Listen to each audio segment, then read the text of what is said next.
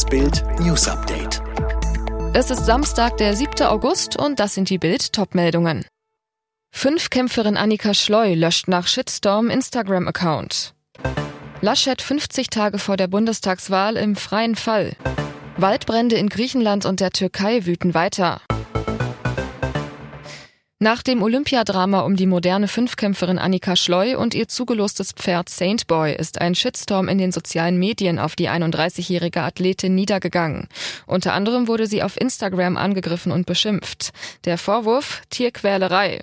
Zu viel für Schleu, die mittlerweile ihren Account gelöscht hat. Die Vereinigung Athleten Deutschland springt ihr zur Seite und spricht von offenem Hass, der ihr dort entgegengeschlagen sei. Das sei inakzeptabel und aufs Schärfste zu verurteilen. Für Bundestrainerin Schwimmerin Kim Reisner hat der Ritt unterdessen Konsequenzen, weil sie während des Wettkampfs mit der Faust auf das Pferd eingeschlagen hat und Schleu aufforderte, mal richtig draufzuhauen, wurde sie vom Weltverband von den Spielen ausgeschlossen. Nur noch 50 Tage bis zur Bundestagswahl und der aussichtsreichste Kandidat für die Kanzlerschaft befindet sich in Umfragen im freien Fall. Was für ein Absturz. Nur 24 Prozent der Wähler sind mit Unionskanzlerkandidat Laschet zufrieden, wie der ARD Deutschland-Trend ergab. Das sind ganze 13 Prozentpunkte weniger als noch vor einem Monat. Auch Grünen Kanzlerkandidatin Baerbock wird mit 27 Prozent nur etwas besser bewertet. Für beide sind das historisch schlechte Werte. Zum Vergleich, bei der letzten Deutschland-Trend Umfrage vor der Bundestagswahl 2017 lag Angela Merkel bei 64 Prozent Zustimmung.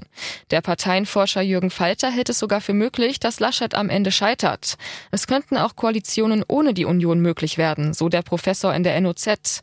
Er rät Laschet, endlich auf Inhalte zu setzen und nicht wie bisher alle inhaltlichen Debatten zu umschiffen. Die Waldbrände in Griechenland und der Türkei richten weiter verheerende Verwüstungen an. Kritisch ist die Lage nördlich von Athen. Allein dort kamen zwei Menschen ums Leben. In der Türkei wüten die Feuer weiter, vor allem in den Provinzen Mugla und Antalya. Gesundheitsminister Spahn plant offenbar die Einführung einer Test- oder Impfnachweispflicht beim Einkaufen, und zwar auch im Lebensmitteleinzelhandel. Das berichtet Herr Fokus. Noch ist aber unklar, ob das wirklich kommt. Die SPD lehnt das ab und auch aus der Opposition dürfte es Widerstand geben. Im Streit mit Brüssel um die umstrittene Justizreform lenkt Polen jetzt teilweise ein. Die Disziplinarkammer des obersten Gerichtshofs in ihrer jetzigen Form wird abgeschafft.